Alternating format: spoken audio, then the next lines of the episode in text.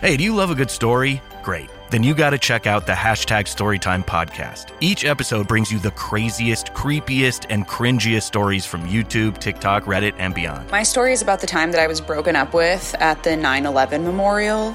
Uh, twice. Look, the internet is a dumpster full of stories, and I, your host, Will McFadden, dive in headfirst, sift through the flaming trash, and bring you nothing but treasures. Listen to all 21 episodes of Hashtag Storytime now on the iHeartRadio app, Apple Podcasts, or wherever you get your podcasts. Hey, do you love a good story? Great. Then you got to check out the hashtag Storytime podcast. Each episode brings you the craziest, creepiest, and cringiest stories from YouTube, TikTok, Reddit, and beyond. My story is about the time that I was broken up with at the 9 11 memorial. Uh, twice. Look, the internet is a dumpster full of stories, and I, your host, Will McFadden, dive in headfirst, sift through the flaming trash, and bring you nothing but treasures. Listen to all 21 episodes of Hashtag Storytime now on the iHeartRadio app, Apple Podcasts, or wherever you get your podcasts.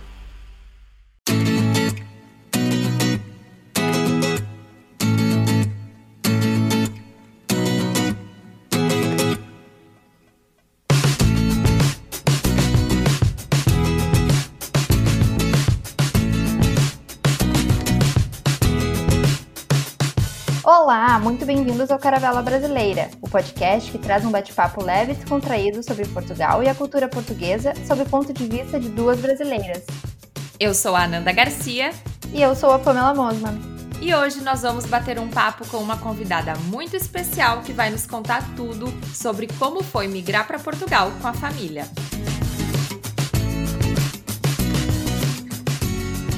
No podcast a gente já falou muito sobre as nossas experiências e percepções sobre Portugal.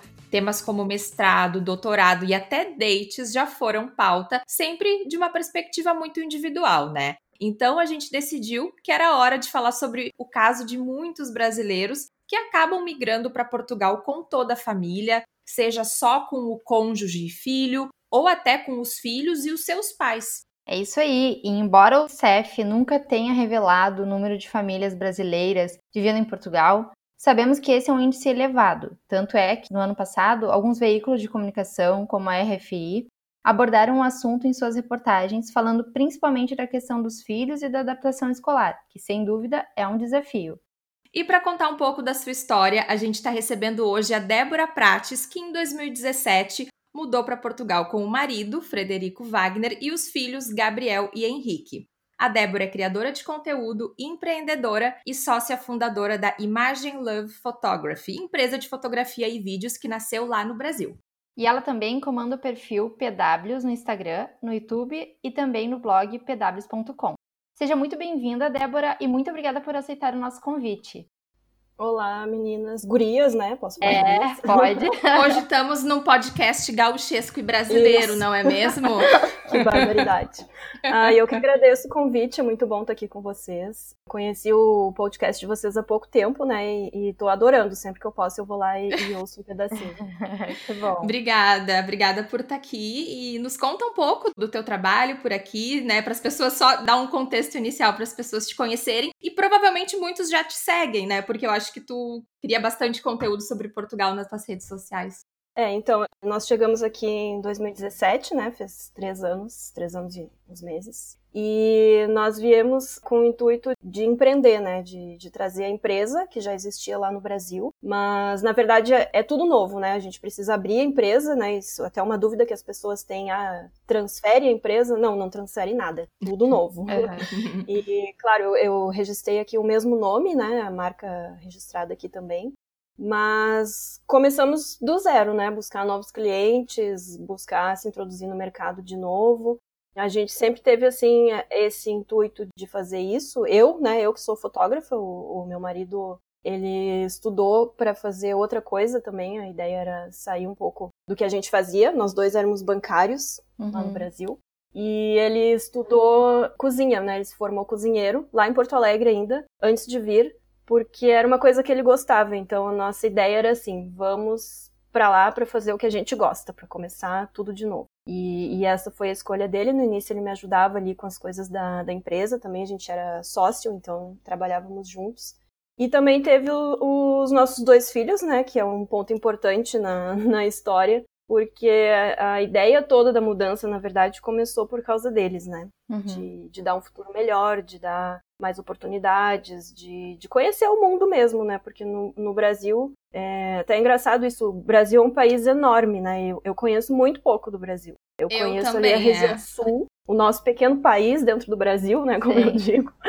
O Rio Grande do Sul, Santa Catarina, e a gente viajou algumas vezes para o Nordeste, lá para as praias, Alagoas, Pernambuco.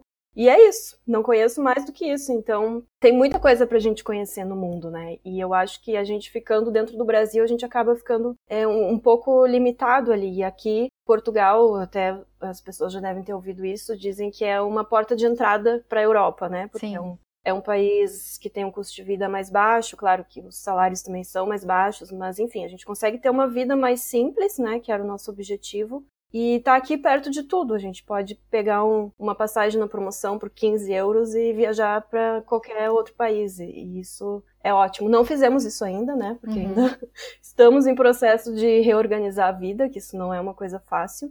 Já são três anos, mas ainda tem muito caminho pela frente. Sim, entendo. Então, Débora, uma das perguntas é por que Portugal? Não sei se foi só isso, mas um dos critérios foi por ser uma das portas de entrada. Eu não sei se teve também a ver com a língua. Enfim, a gente queria entender um, também um pouco por que né, a escolha de Portugal. Uhum. É, é, porque a ideia era empreender, né? Abrir a empresa e trabalhar com isso. Então eu comecei a, a pesquisa é, aonde que a gente poderia ter o, a legalização, né, o visto de residência, quais os países. Na verdade, eu comecei uma pesquisa assim, mundo afora. Eu comecei, falando bem a verdade, eu comecei pesquisando Santa Catarina. Ah, sim. Né, eu fui assim, porque a ideia era assim, vamos sair de Porto Alegre. Sim. E vamos para onde? Disse, ah, vamos para o interior. Então a gente começou a pesquisar Santa Catarina, que é, que é um pouco diferente, mas está ali próximo Sim. também, né? Pensando em ficar próximo da família. E aí a gente viu no fim que ficar no Brasil não adiantava. A gente precisaria manter algumas coisas do nosso estilo de vida, né? Por exemplo, escola particular. Uhum. E aí para tu manter uma escola particular é muito caro. E a nossa ideia não, não ia poder manter isso. Então começamos a pesquisar outros países. E aí fui atrás disso, onde que é possível empreender, né? Existem outros países que têm incentivos mas Portugal é um país que tem muitos incentivos para quem empreende, a própria questão de, do visto de residência, né? É mais fácil. Na época que eu fiz, eu considerei fácil, eu sei que depois acabou ficando um, um pouco mais difícil e agora parece que já teve outras mudanças de novo. Enfim, isso é uma coisa que está sempre mudando, as pessoas têm que mesmo pesquisar, ver como é que é a legislação vigente, tudo mais. Mas naquela época foi uma alternativa, porque hum, era viável financeiramente, e aí a gente começou a pesquisar Portugal mesmo, né? O que, que Portugal tem. E eu descobri muitas coisas que eu realmente não tinha Portugal na minha uhum. lista de viagem, né? Ah, quando a gente foi para o exterior, para onde que a gente vai, nossa, Portugal jamais passava pela minha uhum. cabeça. E há três anos atrás não era tão na moda como como tá agora, né? Acho que começou no ano seguinte que a gente chegou, 2018, é que começou a ficar em evidência. Então vocês vieram todos com aquele visto para quem vem com rendimentos do Brasil? Seria o visto D7 ou não? Não, é o visto D2. D2. O D7 é investimento. Ah, ok. É quando tu tem uma renda fixa no Brasil, ou aposentadoria, ou qualquer coisa assim. Sim. É, até quem tem dúvidas também pode falar com. Pode falar, não, pode ouvir. O, a gente tem um episódio sobre vistos para viver em Portugal, em que a gente fala um pouco. Mas como tu falou, né, Débora, essas coisas vivem se atualizando e mudando, então as pessoas têm é. que muitas vezes começar a sua, não apenas se basear nos, nas informações que estão online, mas também pesquisar o que está de mais atualizado, né? Sempre. É. E aí o visto, no caso, ele era só meu, né? Porque a, a empresa era minha, e depois a gente fez o que chama de reagrupamento familiar, né? uhum. né? Que aí dá o direito de, de toda a família, marido, filhos, todo mundo fica legalizado, que essa foi a, a primeira preocupação, né? Vamos com tudo certinho, porque com criança isso eu acho, né, bem importante. Sim. E, e o D2 é para empreendedorismo, então mesmo, específico para empreendedorismo. É, na verdade ele é para o nome dele é trabalho autônomo, alguma coisa ah, vinculada okay. ao trabalho autônomo, se não me engano, mas está vinculado a tu ter uma, uma empresa. E a tua empresa, então, de asa de fotografia, tu já tinha no Brasil e tu trouxe a, é, tu trouxe a ideia para cá de novo para reabrir Isso. ela, etc. Ah, interessante. Isso. E outra pergunta, é, os teus filhos têm quantos anos, os dois? Agora eles têm, é, deixa eu pensar, gente, 11 e 12. 10, não, 10 e 12, é isso. Gabriel fez 12. Então, eu tenho uma curiosidade. Eu queria saber como foi a questão de procurar escolas, a adaptação com a escola e também, assim, eles estão passando do período da, assim, infância ou pré-adolescência para adolescência num país novo, né? Eu não sei, deve ser muito, muita informação, muita novidade. Assim, como é que foi para eles e para vocês procurarem as escolas e tudo mais? Uhum. Assim, a, a, adaptação começou, acho que ainda lá no Brasil, né? Isso uhum. é uma uhum. coisa que eu sempre dou essa dica para as pessoas. Que tem gente que às vezes pensa, ah, nem vou falar com as crianças sobre isso, né? Um dia a gente pega as malas e vai, e olha, chegamos. Vamos ali de férias e olha, ficamos. Né? É, nós começamos, na verdade, a conversar com eles é, não assim dizer que a gente ia se mudar, mas mostrar coisas de Portugal, né? Disse, ah, olha esse vídeo. A gente via muitos vídeos no, no YouTube, tem, tem muita coisa assim, documentários mesmo sobre lugares Sim. em Portugal. É, tinha na época um, uma série da, da Didi Wagner, uhum. Lugar em Comum, se chama. Ah, ela sim, uhum. alguns episódios em Portugal e coisas assim. A gente procurava, achava esses conteúdos, aí sempre chamava eles para ver. Aí mostrava mapa, mostra onde fica Portugal, né? Mostra onde fica Brasil, aquelas coisas assim. Tudo isso depende da idade também. Eles já tinham uma idade de, de entender essas coisas e eles gostam, né, de, de ver mapa. Eles são, tipo, ah, legal. Assim. Então, é, a gente começava a conversa por aí.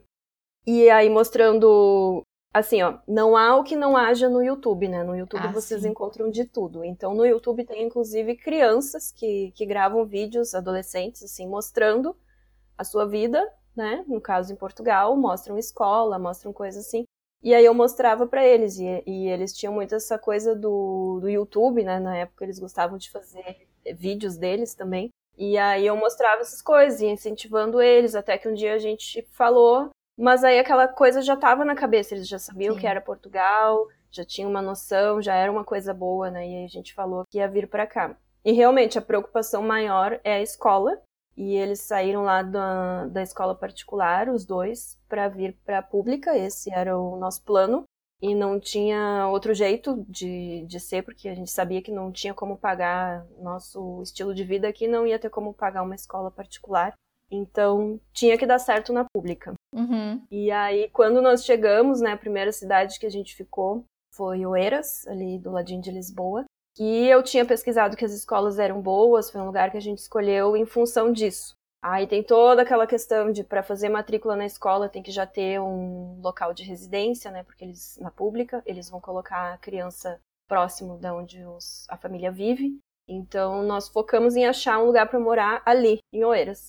E aí acabou que as coisas não foram bem como a gente imaginou né, teve alguns problemas na escola, e aí eu conversei bastante com os pais e, e nas reuniões, e eu percebi que o problema era meio que ali naquela escola. E aí para tu mudar de escola também não é uma coisa assim tão simples, né? As escolas aqui elas são agrupadas, se chama agrupamento de escolas.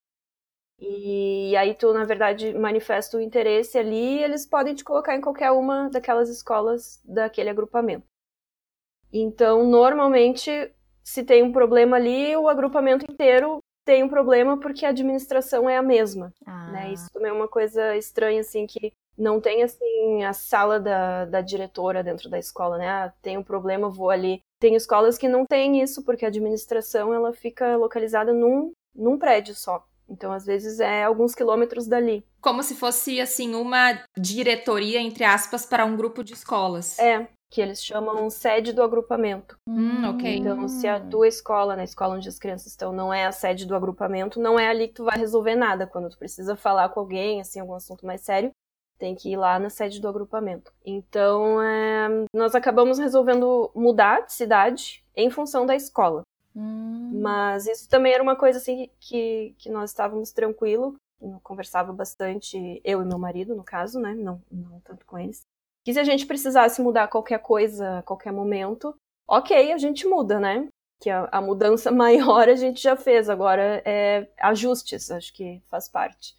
E, e aí nós decidimos entre nós que, que a gente ia tentar outro lugar, porque aí já entra outras questões, né? Custo de vida ali já estava muito alto, a gente precisava comprar um imóvel, aí ali já tinha, né, super faturado tudo. É, porque ali é, no, é na, na linha do Rio, né? É. Porque tudo que vai de, de Lisboa a Cascais. Isso, linha de Cascais. É, aquilo ali tá super faturado, é. Tá. Super. Né? Porque tá ali ao pé do. Continua só Mar... subindo, não sei é. onde vai parar. É, é. E aí nós chegamos à conclusão que quando a gente fosse comprar um imóvel, ali já não dava para nós. Então é a hora de mudar, é agora. E aí chamamos eles para falar, né, dessa decisão e foi o caos, foi o fim da vida, né? Vocês ficaram Nosso... quanto tempo em Oeiras? Um ano. Um ano, ah, sim, já dá para criar ali algumas conexões é. é para eles também, né, imagino. Sim. E aí aquela foi assim a nossa primeira crise, né? Foi quando, nossa, choraram, aí fizeram, vocês estão acabando com a nossa vida. Oh. Aí um começa, aí o outro vai junto, né? Entra no drama, não, não sei o quê. Meu Deus, aí, né, começa todo aquele trabalho de psicologia que a gente nem sabe que, que é capaz de fazer, mas tem que uhum. ser. De explicar que a escola em outra cidade vai ser praticamente igual, daí eu mostrava fotos, aí eu fiz a mesma coisa que eu fazia lá no Brasil, né? Fui pegando fotos das escolas que eu já tinha olhado, mas ao mesmo tempo a gente sabe que eu ter escolhido uma escola, né? No caso, eu escolhi a escola aqui muito perto da nossa casa, mas não quer dizer que eles iam conseguir a vaga ali, talvez eles ficassem em outra. Sim. Né? Mas aí então a gente tem que fazer aquele jogo, mostra, não dá muita esperança, disse, olha, pode ser que seja, que sim, sim. que não. É complicado. E essa idade deles, né, como tu falaste, é uma idadezinha assim complicada, né, gente? Porque Sim, tá ali. Imagino. Tem dias que eles são crianças, tem dias que eles são adolescentes, né? É, deve ser ainda meio assim, né? Imagino. É, tem aí uma coisa do, dos hormônios, eu acho, né? Que eles têm, assim, explosões de, de sei lá o quê. Aí quando uma coisa tá ruim, tá muito ruim, e dá uns gritos, e é, mas é isso. e como, como é que foi assim o cronograma escolar para vocês? Porque aqui em Portugal, né, diferente do Brasil, acho que uma das primeiras coisas que as pessoas descobrem é que as aulas começam em setembro, é isso? Isso. Eles, vocês conseguiram assim fazer um, um quebra-cabeça para que eles conseguissem entrar no, no ano escolar certo? Como é que foi? É, isso também foi uma coisa que, que a gente planejou mais ou menos assim, né? Porque dependia de receber o visto, e isso é uma coisa demorada. Na época nos disseram até 90 dias, uhum. e demorou 64, 65 dias mais ou menos. E, mas a gente programou dentro das possibilidades para vir no verão, uhum. né? Que o verão é junho, uhum. pra, que é férias, né? Férias escolares, para a gente poder aproveitar passear também, ir à praia, fazer coisas boas, assim, para eles se sentirem um pouco em férias, né? E aí depois começar as aulas em setembro. Então a gente programou esse, esse período para mudança. E a questão do, do ano deles, né? Aí foi assim: eles estudaram até junho, eles estudaram até a véspera da, da gente entrar no avião. Eu, eu conversei com eles e eles uhum. quiseram assim. Aí eu respeitei, eles foram à aula até o último dia. No dia seguinte a gente pegou as coisas e já não tinha mais nada dentro de casa, né? Na última noite eles nem dormiram em casa. E então eles saíram de lá num ano, né, num ano letivo, e chegaram aqui e em setembro começaram o mesmo ano letivo. Então ah. é como se eles tivessem perdido, ah, né, entre aspas, aqueles seis meses ali. Mas também eu, eu conversei com eles, expliquei que era assim. Não precisava ser assim, na verdade, a gente podia tentar que eles pulassem pro próximo ano. Uhum. Em vez de, de, perder meio ano, eles ficariam né, meio ano adiantados, teriam que daí correr atrás do conteúdo, né? Mas eu achei que era mais uma coisa, né, para se preocupar. Não vi necessidade, deixei assim, eles gostaram e não, não tem problema. E acaba que a turma, assim, é bem variada, tem crianças mais novas, tem crianças de mais idade também, porque aqui em Portugal tem uma coisa que eles. É, não é exatamente é, a gente fala rodar, né? Quando é. não passa de ano, Sim. rodou. Não uhum. sei se o Brasil fala é. isso também. É não sei também, se é coisa do sul. rodou. É, aqui eles falam chumbar. Sim. Né, quando tu não passa. E aí tem crianças que ficam retidas, eles chamam de retidos. Retidas? Ah, retidos. parece que tipo tá, tá preso assim. É, é exatamente isso. Aí alguns fazem algumas disciplinas que eles não foram muito bem, não é exatamente que eles rodaram, eles precisam repetir essas coisas. Então, às vezes tem aulas que tem crianças de, de mais idade junto. Então é, é, bem variado, assim, eles não tiveram problema com isso. Então na escola aqui é tipo faculdade, assim, que quando tu roda numa cadeira, tu repete aquela cadeira, é, mas tu segue o resto. É mais ou menos isso, é, ah, dependendo do, do ano, né, do ciclo. Sim. Eu sei que no Brasil tem uma coisa que se chama dependência, não sei se vocês já ouviram falar. Sim. Que parece que é uma coisa assim, tu passa de ano, mas tu pode refazer no, no turno inverso uma ou duas disciplinas, mas acho que nem todas as escolas têm isso. Então seria essa coisa do ficar retido.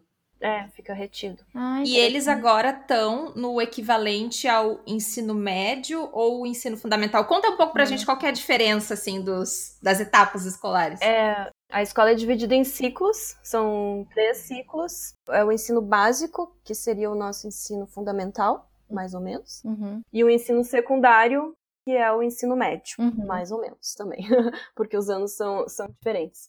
Então, o primeiro ciclo é até o quarto ano, é da, da primeira, da primeira série, primeiro ano, né? Que chama agora primeiro ao quarto ano. Uhum. Depois, o segundo ciclo é o quinto e o sexto. E aí, do sétimo ao nono é o terceiro ciclo. Uhum. E aí, do décimo ao décimo segundo é o secundário. Sim. Então, também tem uma coisa assim: as escolas, elas, por exemplo, escola de primeiro ciclo, ou ela é só primeiro ciclo, ou ela é primeiro ciclo e jardim de infância, que é o que vem antes, né? que não é o, o ensino obrigatório. E nesse, o governo não tem nenhuma obrigação de dar a vaga, não existe vaga para todo mundo, é bem difícil conseguir vaga até no jardim de infância público. Mas a partir da primeira série, não, daí é obrigatório, todas as crianças têm um lugarzinho no ensino público. Se todo mundo quiser ir para o ensino público, todo mundo vai, tem que ter vaga em algum lugar. E aí, ou a escola então é primeiro ciclo só, ou ela é jardim de infância e primeiro ciclo. Mas ela nunca vai ser primeiro e segundo ciclo. Sim. Aí não, aí ela pode ser segundo e terceiro ciclo, é o que acontece normalmente. Então o que acontece? Eles vão mudando de escola, eles estudam até o quarto ano numa escola, que foi o que aconteceu com meu filho agora, o mais novo, mudou de ciclo. Agora ele vai migrar para outra escola, que aqui é a escola de segundo e terceiro junto. Então vai do quinto ao nono. Uhum. Quinto ao nono ano. E isso quem decide é o governo. Quem dá as vagas é o governo. É, a gente indica a preferência. Sim. Isso também varia de um ano para o outro. Esse ano acho que são quatro, quatro indicações tu coloca ali. Mafra, por exemplo, nem tem quatro uhum. escolas, porque é muito pequena. Então a gente coloca ali e depende de, de ter vaga ou não. Aí tem uma série de critérios, né? Se tem irmãos na escola, por exemplo. Aí... Hey, do you love a good story? Great. Then you got to check out the hashtag Storytime podcast. Each episode brings you the craziest, creepiest, and cringiest stories from YouTube, TikTok, Reddit, and beyond. My story is about the time that I was broken up with at the 9 11 memorial uh, twice. Look, the internet is a dumpster full of stories, and I, your host, Will McFadden, dive in headfirst, sift through the flaming trash, and bring you nothing but treasures. Listen to all 21 episodes of Hashtag Storytime now on the iHeartRadio app, Apple Podcasts, or wherever you get your podcasts. Tu tem prioridade. Uhum. Se tu tem uma renda mais baixa, tu tem prioridade. Se tu mora mais perto dali, também tem prioridade. Tem uma série de, de coisas aí dentro dessas prioridades eles te colocam ali. Se a criança já tá na escola e não vai mudar de ciclo, a vaga daí fica garantida. Depois Sim. que tu entrou na escola, tu fica lá até o final. Isso é uma coisa importante, né? Porque tu falou de renda e é importante a gente ressaltar porque aqui a escola é paga, né? Mesmo pública, ela é paga. Sim. É, a gente paga, na verdade, algumas coisas assim, a refeição, uhum. que, é o, que é o principal, né? Porque a escola é integral. É turno integral. Sim. Agora, por exemplo, no segundo ciclo, né, que meu filho mais velho está no segundo ciclo, tem horários diferenciados. Então, tem dias que ele tem aula só pela manhã e sai a uma e meia. Uhum. Outros dias ele entra a uma e meia e vai até quase sete da noite. E tem dias que vai o dia inteiro, Sim. manhã e, e tarde. Então, mas normalmente eles almoçam na escola. E mesmo no dia, por exemplo, que é só de manhã, que ele sairia a tempo de almoçar em casa, se a gente quiser, ele pode almoçar na escola. Ele Sim. pode almoçar e ter aula de tarde também. Só que aí a gente paga essa refeição. Um valor absurdo de 1,64 euro. né? esse, é, esse é o valor integral. Assim, quem tem salários mais altos paga esse aí, que é o, que é o total, né, por dia. Aí tu paga o, o mês, enfim. Então, essa questão da escola em turno integral ou com almoço, isso é um padrão ou são algumas que são assim? Não, são todas assim. O que varia são, são os horários, por exemplo, na escola básica, pelo que eu vejo, é meio igual assim, é das nove da manhã até as treze e meia, é aula, aula mesmo. Uhum. Aí das treze e meia às cinco eles fazem uma complementação que não é obrigatória, mas praticamente todo mundo faz, porque daí inclui é, educação física, informática, artes. Aí depende da escola, por exemplo, lá em Oeiras tinha tênis, tinha Uau. yoga, Ai, tinha várias coisas. Ah, Isso depende da escola, mas em geral as crianças no primeiro ciclo ficam das 9 às 5. E ainda tem a opção, se tu quiser ficar até às 7, acho que é às 7, 7 e meia, aí é uma parte que é pago, aí é extra. Que daí são atividades complementares. É, eles chamam de AEC. Ah, É, AEC. Atividades escolares complementares. Não, não. Olha, fica a dúvida aí, alguma coisa Fica- assim. Vocês joguem no Google. Isso. sabe que tipo de atividades são dadas nesse tipo de. nesse AEC?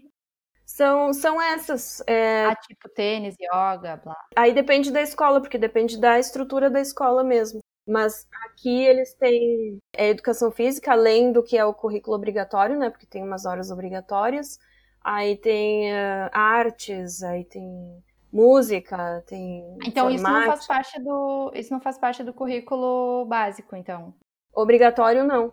Mas é, é- todo mundo faz, porque é, Sim, é grátis, né? Sim. E como é que é a questão dos, dos livros escolares? Eu acho que aqui se chama manuais, né? Eu sei porque eu já, eu já eu fiz um estágio numa startup que falava de manuais escolares lá em Coimbra. Eles são pagos? Eles são funcionam em formato de rodízio? Como é que é? Isso também é uma coisa que muda todo ano. No ano que a gente chegou, por exemplo, a gente teve que pagar. Não me lembro se pagamos tudo ou pagamos uma parte, eu acho até que pagamos tudo. No segundo ano, daí a gente já tinha conseguido resolver lá os nossos documentos todos que faltavam, né? Inclusive a segurança social, que foi bem difícil. Uhum. E quando a gente tem a segurança social, a gente pode pedir o, o escalão. Né? A segurança social ela vai analisar qual é a, a tua renda e aí ela te enquadra dentro de um escalão. Então, Sim. quem tem escalão mais baixo, né, que seriam as rendas mais baixas, conseguem alguns incentivos, inclusive para os manuais, né, os manuais, para aquele valor da alimentação que a gente falou, né?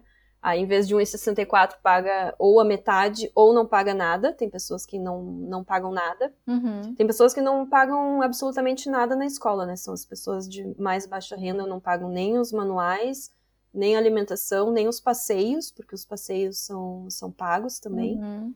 E ganham um incentivo para compra do material escolar também. Ah, legal. E além de ganhar um incentivo da Segurança Social, um, né, um Bolsa Família, é um valorzinho lá que tu recebe por ter filhos. Aí depende do, da quantidade de filhos, da idade dos filhos, tu ganha esse incentivo aí. Depois, no outro ano, os manuais passaram a ser gratuitos. E já faz, acho que, dois anos que é assim, esse ano também foi. Aí o, o governo emite vouchers, né? A gente tem um período ali para resgatar os vouchers e, e pegar os manuais. Às vezes eles são reutilizados, Uhum. então as crianças usam e no final do ano tem que devolver. Ou às vezes eles vêm novos. Esse ano veio tudo novo. Eu peguei os, os vouchers essa semana e veio tudo novinho. É, não sei se tem alguma coisa a ver com a, com a pandemia também, porque eu vi que estava uma grande confusão. As escolas pediram para devolver os manuais, né, como é todo ano, e nós fomos lá, devolvemos. Depois, no outro, na outra semana, veio um e-mail pedindo que, que não era, não precisava devolver, quem já tinha devolvido era para ir lá buscar, enfim, tá, né, mundo pós-pandemia, durante pandemia, tá aí uma grande loucura. Mas continua, então, gratuito, né, através do, dos vouchers.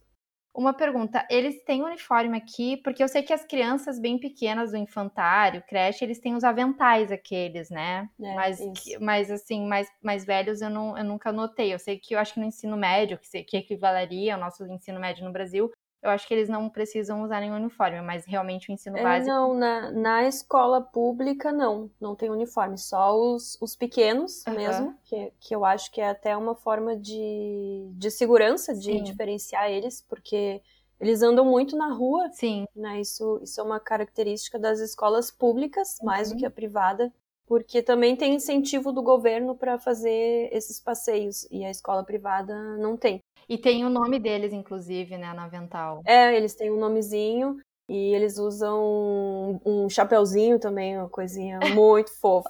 Acho um amor. E a outra pergunta que eu queria fazer, que não tem tanto a ver com a escola, mas é que tem as tais as atividades de tempo livre, que até era uma, foi uma uhum. polêmica agora durante a pandemia, quando ia reabrir, etc. Que eu acho que tem mais a ver com, tipo, acampamentos no verão. Não é bem acampamentos, mas é onde tu, as crianças ficam durante o dia, porque os pais vão trabalhar, naturalmente, numa época que antes da pandemia, né?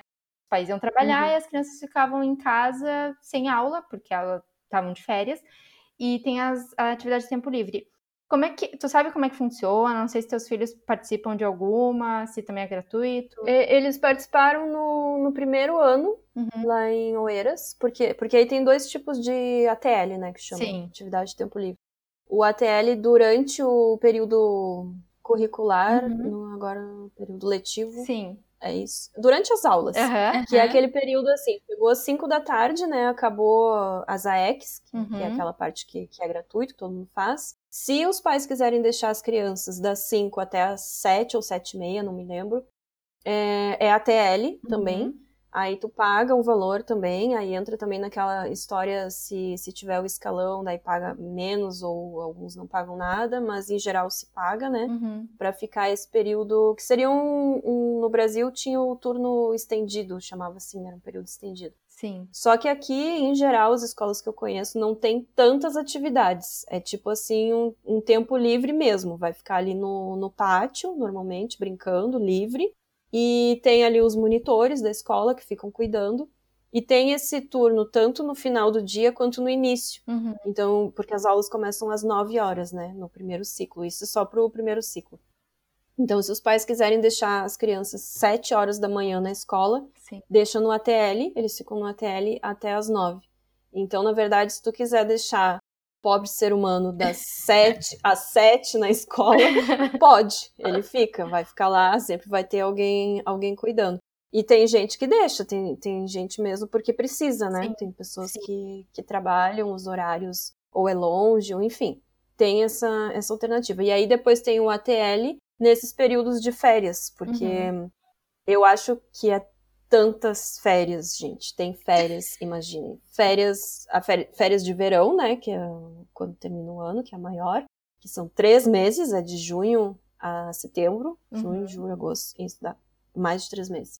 Depois tem férias de Natal, que é aquela semana entre o Natal até a primeira semana do, do ano. Uhum. Depois tem férias de, de carnaval, que é, que é um feriadão, mas eles uhum. chamam de férias de carnaval. E depois tem as férias de Páscoa, que são mais uma semana, duas semanas. É, uma semana, geralmente. Pobre paz. interior do, do domingo. É. Então, nesses períodos, as escolas oferecem também o ATL, que daí é diferenciado. Aí sim, eles têm muitas atividades, eles fazem passeios, Legal. tem várias Legal. coisas. Aí a escola, aí a gente paga também, né? Uhum. E aqui em torno de 40 euros por semana, 45 euros, só para o pessoal ter uma ideia. Uhum. Inclui uh, uma refeição uhum. e inclui um bonezinho, porque daí quando eles saem na rua, eles saem todos com, com bonezinho. Então quando vocês verem aquele, aqueles monte de, de miúdos com os bonezinhos tudo igual, é os ATE. E eles vão à praia, e eles fazem surf, é muito legal. Ai, que legal! Que legal. Tá, eu tenho duas perguntas, na verdade. A primeira é como foi a adaptação dos teus filhos ao português, né, de Portugal, aos colegas, à cultura, etc. Tipo, na escola, se uhum. eles sofreram também algum tipo de bullying, sei lá, enfim. E a segunda pergunta é: eu já ouvi falar de portugueses mesmo aqui, tá?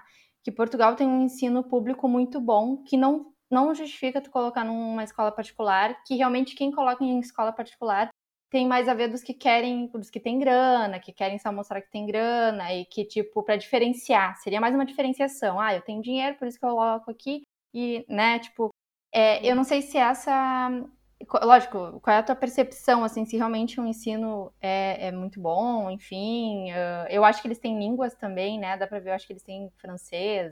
Sim, é, aí no, no segundo ciclo isso muda um pouquinho, por exemplo, tem coisas que passam a ser obrigatórias, que é o uhum. caso da música e a educação artística. artística? Uhum. Não, artística acho que não é obrigatório, mas a música sim faz parte do currículo. Nossa. Que legal. eu acho bem legal. Sim. E hum, informática também, daí é obrigatório. Aí, aí vai mudando, assim, conforme os ciclos vai mudando. Daí entra o inglês, por exemplo. O inglês é a partir do terceiro ano, se não me engano. Uhum. Começa no terceiro ano, que foi uma coisa que me surpreendeu, né? Eu achei que começava antes. Uhum. Mas, assim, é, é, também ouvi falar muito isso, né? É, os portugueses são fluentes em inglês e eles aprendem inglês na escola pública, né? Sim. Na escola mesmo, no currículo.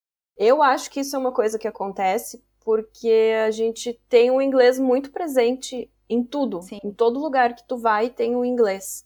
Né, tem, tem o português e tem o inglês, e aonde tu vai tem turista falando inglês, até aqui em Mafra, que não, não tem ninguém agora, a gente fala inglês na rua, porque outro dia ali um carro parou e, e, começou a pedir informação em inglês, então a gente treina o dia inteiro. Sim. E tá nas placas de trânsito, e tá no supermercado, e tá em todo lugar, então acaba virando uma coisa mais comum.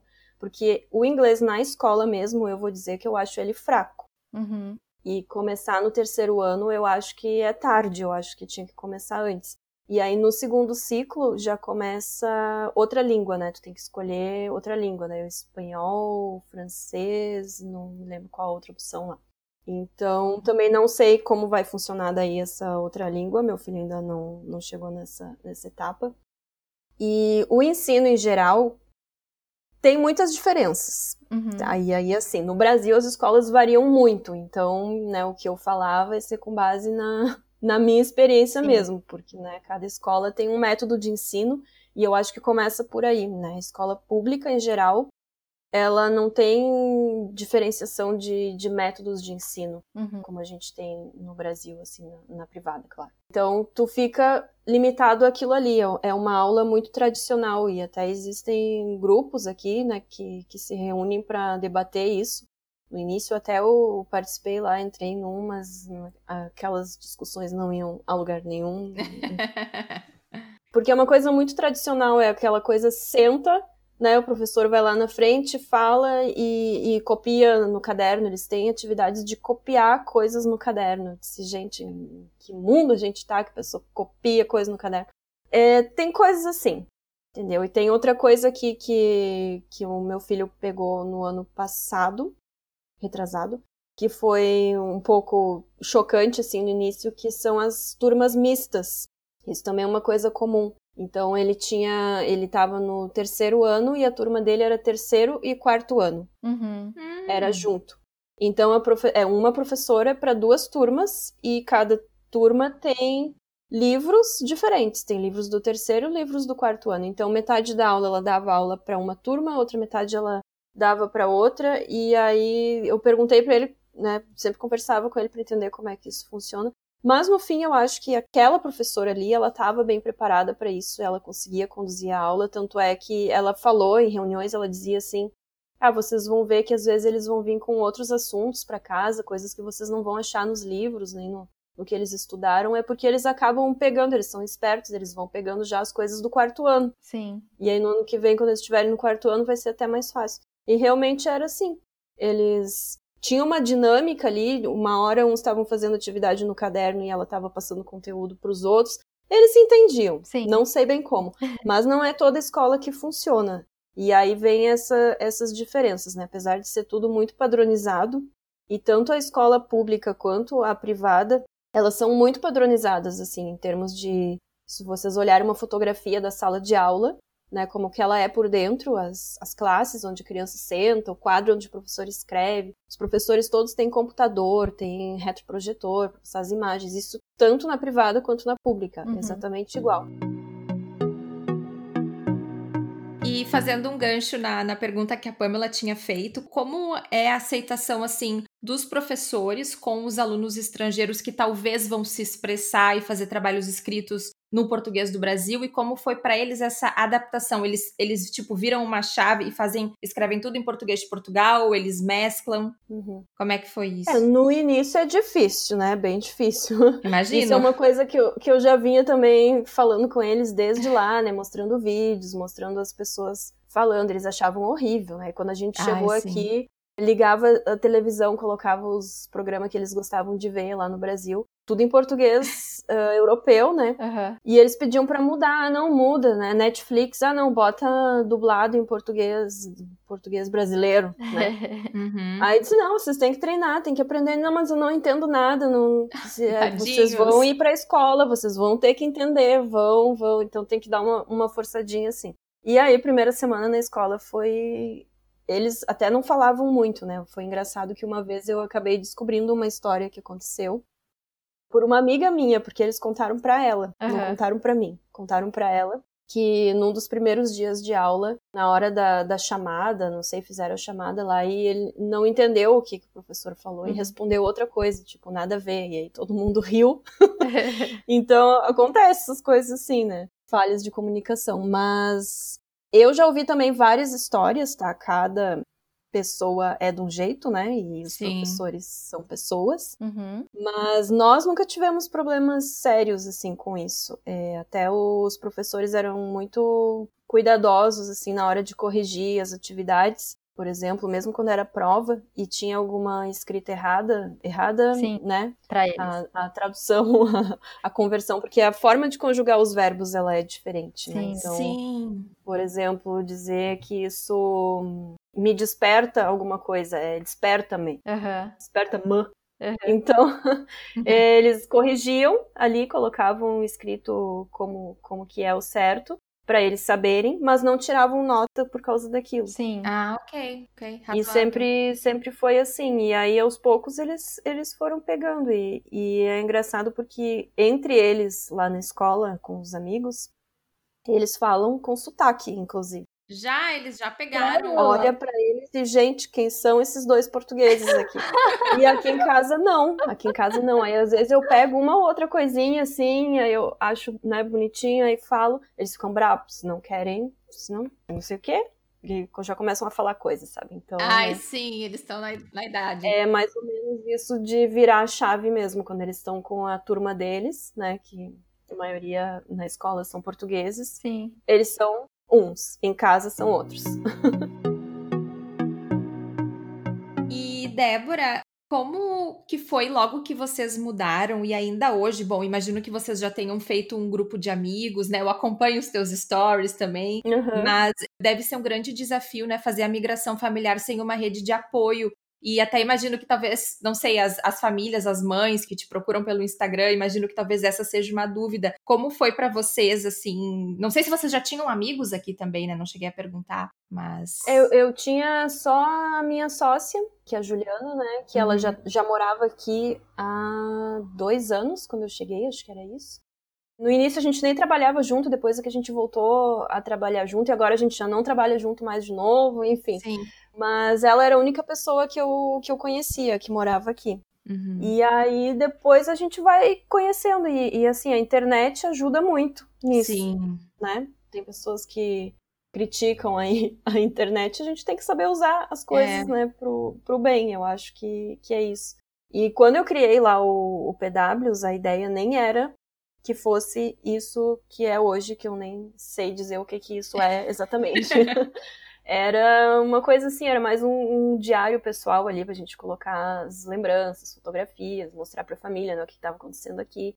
E aí a coisa foi crescendo, as pessoas foram se interessando.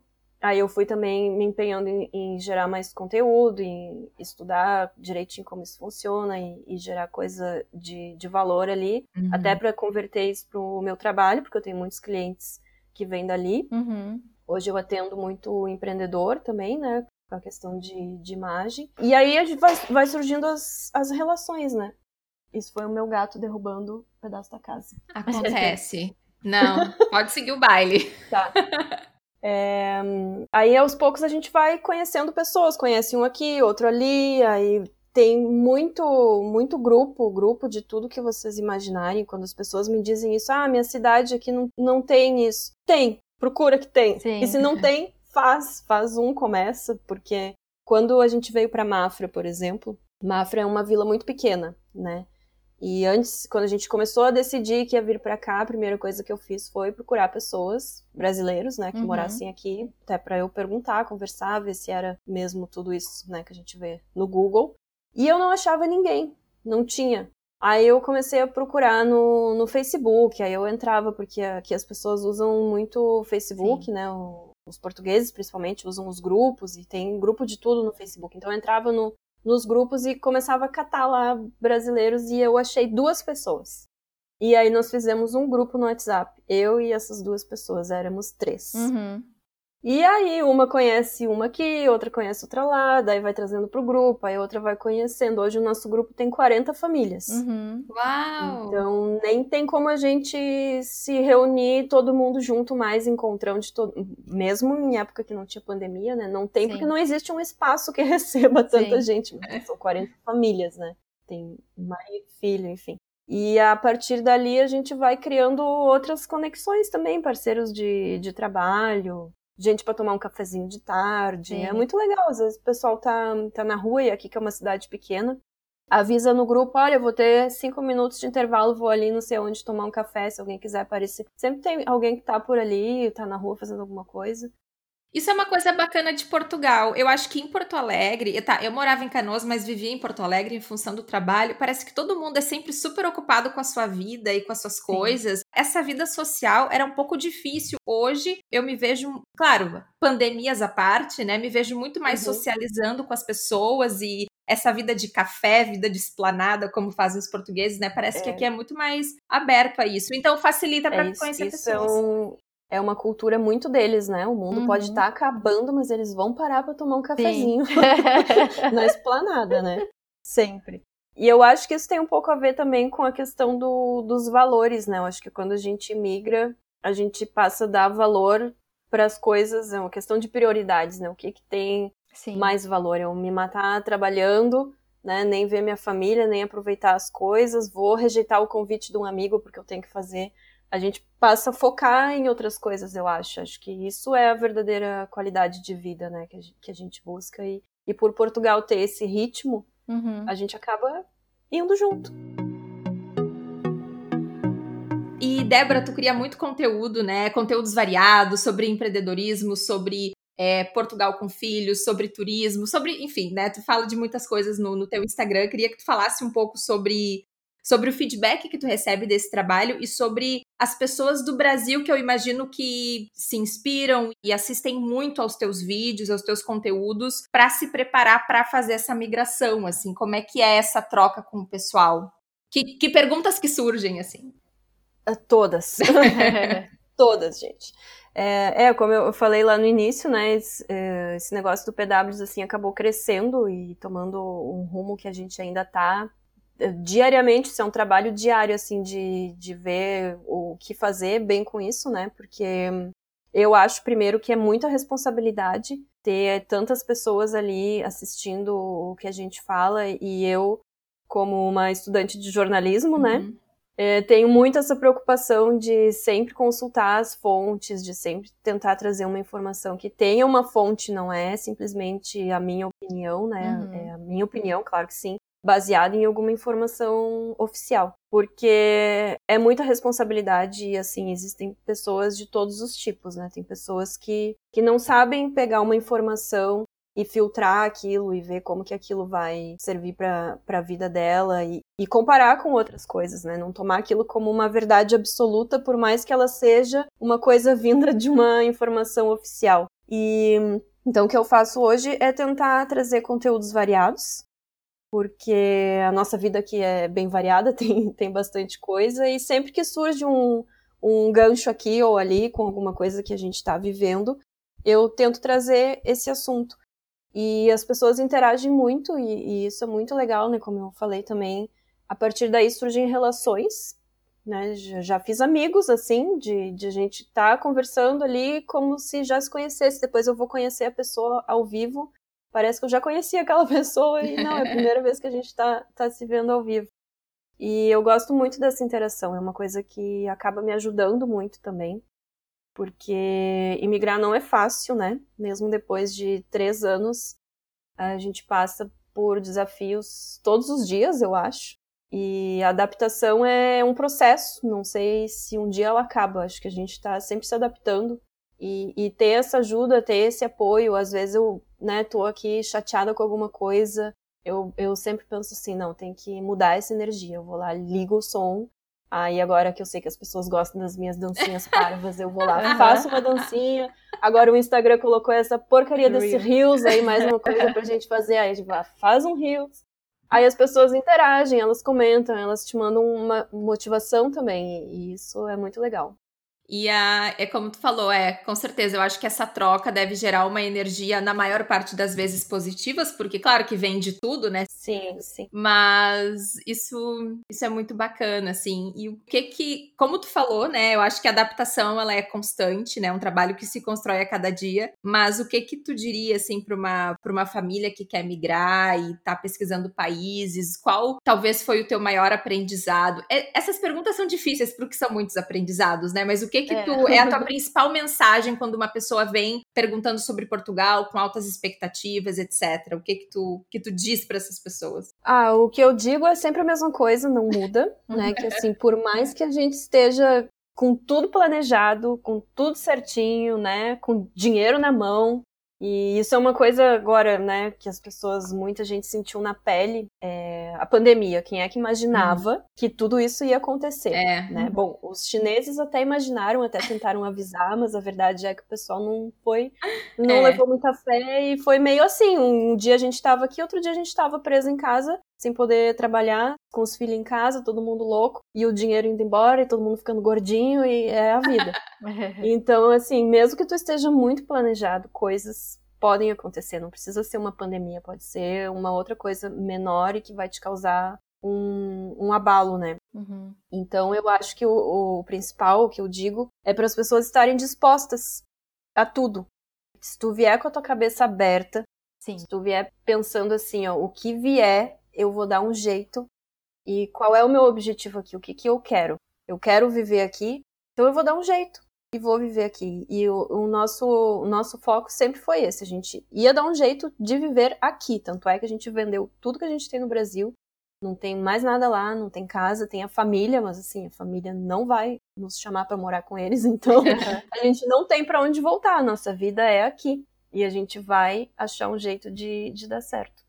Eu acho. Bom, isso é uma coisa que eu e a Nanda a gente sempre fala mesmo uh, no nosso podcast, que é tipo estar aberto. Quando tu muda, tipo, isso é Portugal, pode ser qualquer uhum. outro país, acredito eu, né? Lógico. A gente tem que estar aberto e mudar, assim, até. E é aberto, inclusive, para mudar, porque nossa vida não é uhum. igual à do Brasil. A gente vai ter que fazer adaptações, inclusive no nosso estilo Exatamente. de vida, no nosso. Enfim, a gente vai aprender. Vão ser coisas para melhor, às vezes, e coisas, às vezes, pra, que a gente não imaginava, que a gente um dia iria fazer ou que de repente que a gente não está gostando tanto nesse momento, mas que em algum momento vai voltar, a gente começar por outro caminho. E eu acho que é muito importante, porque migrar não é trazer a nossa vida, né? A gente até viu uma, até leu uma reportagem no passado da Veja, não é trazer a nossa vida do Brasil para cá, é é tudo, é fazer uma nova adaptação. Por exemplo, tu e o teu marido fizeram inclusive realizar um sonho de mudar de profissão. Quanta gente não faz isso e a oportunidade que a gente encontra é fora do Brasil, infelizmente né? Eu também, Sim. tipo, faço uma coisa totalmente diferente do que eu fazia do Brasil aqui.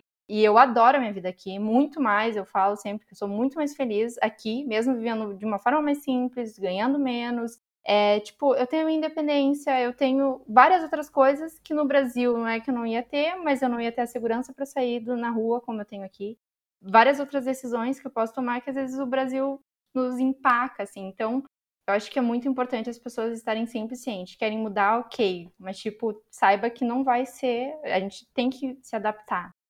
É. Alinhar expectativas, né? É bem isso que tu falou, Pan. Eu acho que assim, tem muita gente, acho que em vários perfis de imigrantes, que as pessoas colocam tanta expectativa nessa mudança e elas pensam que elas vão teletransportar a sua vida com seus amigos, a sua bolha pessoal e vão trazer para o país novo. E eu já vi pessoas assim, conhecidos que, que chegaram com super expectativa. Nossa, tô na Europa, agora é viagem todo fim de semana para os uhum. países vizinhos e não é assim. Não então. É. É, é, muito assim alinhar expectativas, né? E tá aberto para sair da bolha do é, bolha do brasileiro, ou bolha do gaúcho, ou bolha do sei lá o que, sabe? Enfim. É, exatamente. Então, Débora, como que as pessoas podem te achar? Porque tu tá espalhada em várias plataformas digitais. Como elas podem acessar teu conteúdo? Então, é, pode começar pelo pws.com, que acho que é o mais fácil, e lá tá tudo lá, tá uhum. tá tudo compactado lá, tudo que eu faço, todos os, os projetos que estão em andamento, que incluem a fotografia, o vídeo, as redes sociais, tá tudo lá. Tem o YouTube. YouTube tá um pouco abandonadinho lá, porque né, criar conteúdo pro YouTube é um pouco desestimulante. Uhum. mas, mas tá lá, tem muita coisa, as pessoas acessam, eu vou lá, respondo os comentários, todo dia tem lá vários comentários. E aonde eu tô mais mesmo é no Instagram do, uhum. do PWs. PWs a gente tinha que botar escrito, mas como a gente não tem imagem. É... Aproveita e já explica o nome.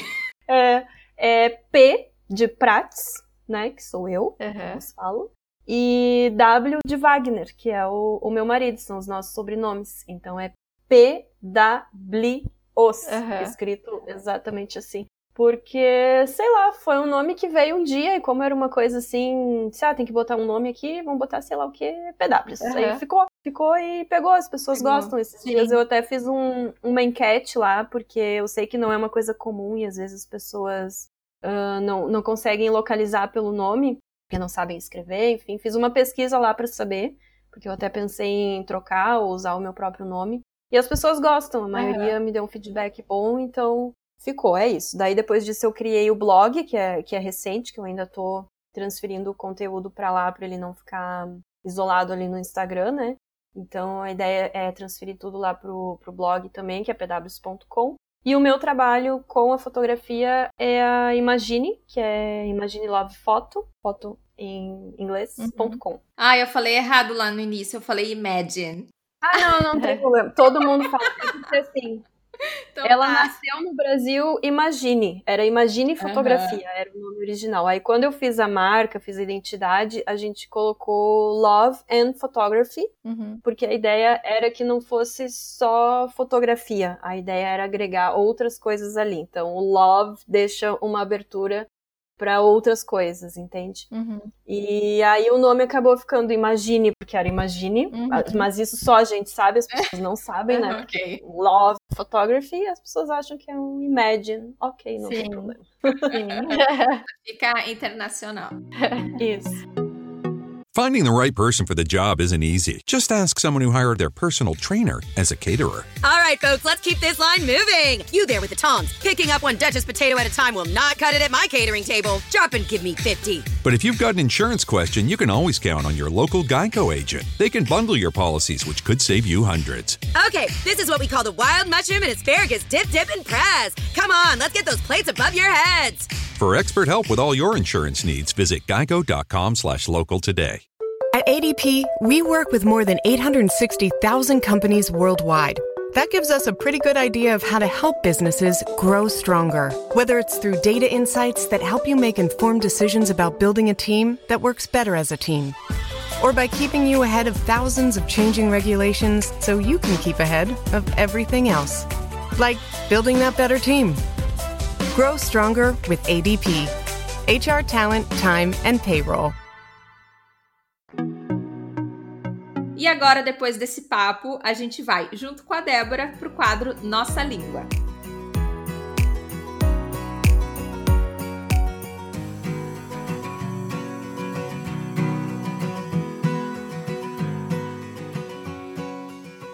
Bom, hoje nós trouxemos algumas palavras, né, que tem bem a ver aí com escola, com crianças. E uma das primeiras aí é puto miúdo, que eu acho que eu e a Nanda a gente já comentou um, durante algum episódio, mas a gente nunca falou no quadro Nossa Língua, né? Que puto e miúdo nada mais é do que as crianças, né? Em vez de a gente falar os guris, as crianças, a, sei lá, os meninos, a gente fala putos, miúdos, né? É diferente do Brasil. Puto não é uma coisa é, pejorativa aqui, no, aqui em Portugal. Só não, não queiram chamar as meninas de puta. Né? É, não, meninas não. Exato. Porque assim, né? Isso é importante. É, veja bem, porque assim, é miúdos, só para os meninos. É, miúdos e miúdas sim, né? Ah, miúda. Sim. Mas sim. puto é pro, pro guri, assim, que é, é mais novo, né, Débora? É pra criança mais pequena, não é? Menor, olha eu falando mais é. Eu, eu vejo pelo menos aqui, as pessoas que eu conheço usam isso mais pros jovens, assim, os putos. Falam Hum. normalmente no, no plural, os putos. Sim. A gurizada, assim, Sim. Sim. E uma outra palavra do universo escolar que a gente conhece no Brasil, mas que aqui se usa de uma maneira diferente, é exame. Eu acho que no Brasil pegar exame é aquela coisa de ficar de recuperação, assim, eu acho que é mais nesse sentido. E aqui Uhum. não se fala prova, se fala exame para todas as todas as provas, né? Sim. Tá certo? Sim, sim. No Brasil, quando fala exame também é quando é toda a matéria do ano, sei É, lá, é uma parece coisa, uma coisa maior. Mais séria, É mais mais sério. grave.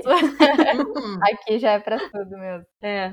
É, a outra, na verdade, é uma diferenciação que a gente até pegou na, no Pribeirã, se tu souber explicar melhor, Débora, não sei, é que aqui eles falam tanto creche como infantário, né? Só que a creche Uhum. eu vi que é utilizada mais para crianças até os três anos e geralmente é, e também para quando os pais deixam as crianças enquanto trabalham, enfim, que é como é no Brasil. E o infantário ele vai até os seis anos, então ele também pode ser chamado de creche, né? Se for se tratar de, de crianças até três anos, mas ele vai até o jardim de infância, né? Até o jardim B, É, acho que mais. é, o infantário é como se fosse o. É o jardim de infância. Ah, né, são- ele é mais voltado São mesmo as, para essa idade. Aquelas da roupinha bonitinha, do chapeuzinho fofo. Sim. Mas eles também falam jardim de infância, ou não? Também, também escuto isso, sim. Hum, ok, ok, ok. Mas não se fala, por exemplo, pré-escola, não. Não, não, pré- acho que não. pré-escola nunca ouvi aqui. É, não. né? Tá. E uma outra palavra aqui do universo escolar é chumbar, que nada mais é do que rodar. Assim, ó, rodar a gente fala no sul do Brasil, não sei se é É, em não todo o é Brasil, mas é basicamente não passar de É. ano. Chumbar, na verdade, é um termo assim é, informal. É uma gíria, né? né? Por exemplo, o boletim da criança não vai vir escrito Ah, que ela chumbou. Sim, sim. Assim como não vai vir escrito rodou, né? É, é, é. Mas vem escrito o quê? Reprovado? Re- É, o verbo é transitar. O parecer final é ou a criança transitou ou ela não transitou. Mas que tem então- a ver com o ficar retido, né? Que a gente tava falando. Sim. Se ela não transita, ela fica retida. Então vem escrito lá bem grande: transitou. Fulano de tal transitou. Tá, então explica numa aplicação numa frase. Vamos lá, Isso. aplicação numa frase, Débora. Como é que a criança Uhum. vai falar pro coleguinha? Ah, eu transitei a sétima série. Como é que é? tipo assim. É, exatamente. Ai, gente, que engraçado. Ah, mas, Muito engraçado. mas aí aqui surge uma dúvida. Ó, ou ela transita ou não transita, daí pode acontecer de não transitar completamente e ter que repetir todo ano, ou tipo sempre vai ter a reti ah, ser retido, enfim, que daí ele pode passar, porém ele vai ficar com umas, umas matérias. É, eu acho que isso depende um pouquinho do, do ciclo, porque no primeiro ciclo eu acho que repete tudo. Acho, tá? Daí posso uhum. estar falando errado. No segundo ciclo, porque o segundo ciclo ainda é um pouco novo pra mim, né? Foi Sim. só um, um ano por enquanto. Ali é que como tem divisão de mais, mais divisão de disciplinas, né? Aham. Então ali eu acho que, que pode acontecer isso de ficar retido só em algumas coisas. Ah, ok, entendi. Bom, então aqui a gente já falou da palavra que era transitar, né? Que é em vez de passar de ano, a gente transita para o próximo ano.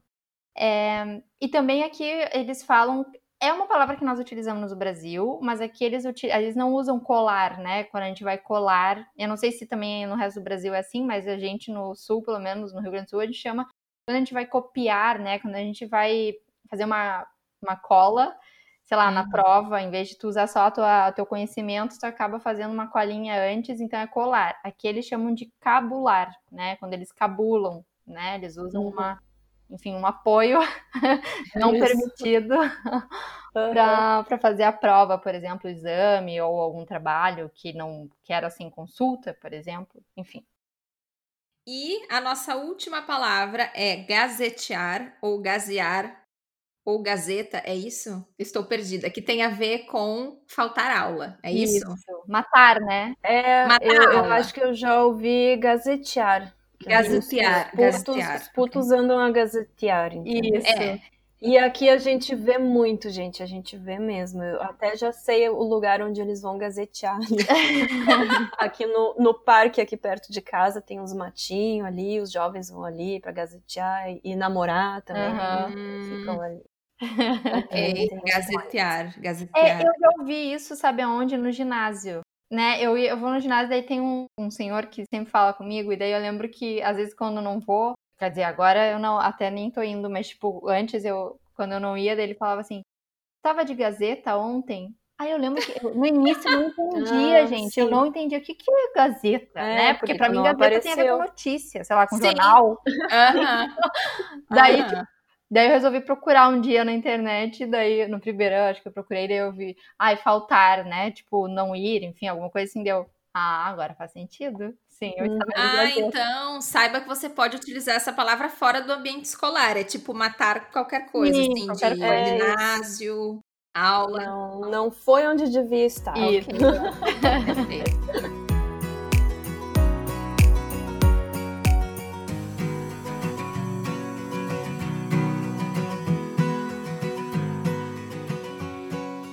Então, Débora, muito obrigada por participar desse episódio com a gente. E a gente depois vai colocar todos os, os dados ah, das redes sociais da Débora na descrição desse episódio. Vocês podem lá dar uma olhada. Boa. Olha, eu que agradeço, meninas, adorei. Vocês são maravilhosas. Ah, Obrigada. É a gauchada. Ah, isso também é.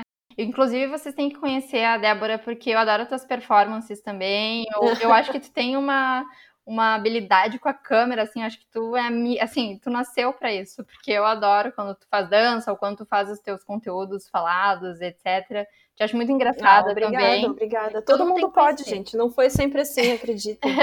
A, A gente gente vai vai, se transformando, a gente vai se adaptando e se transformando. E é assim.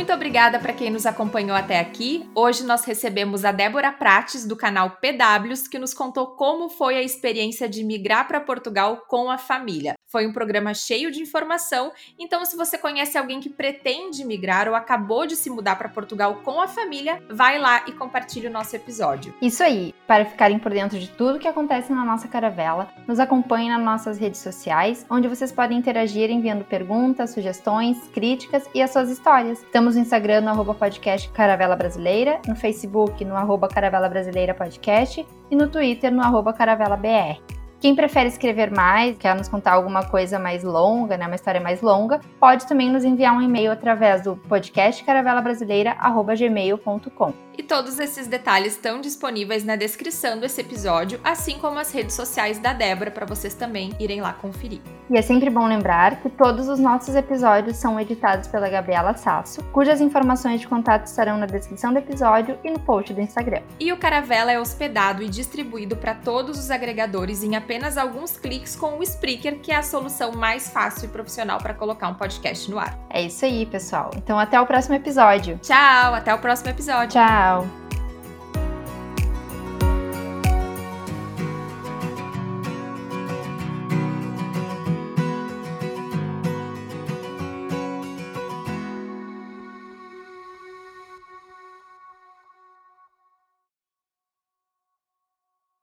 Fifteen minutes could save you 15% or more. Wait a minute. I've heard that before.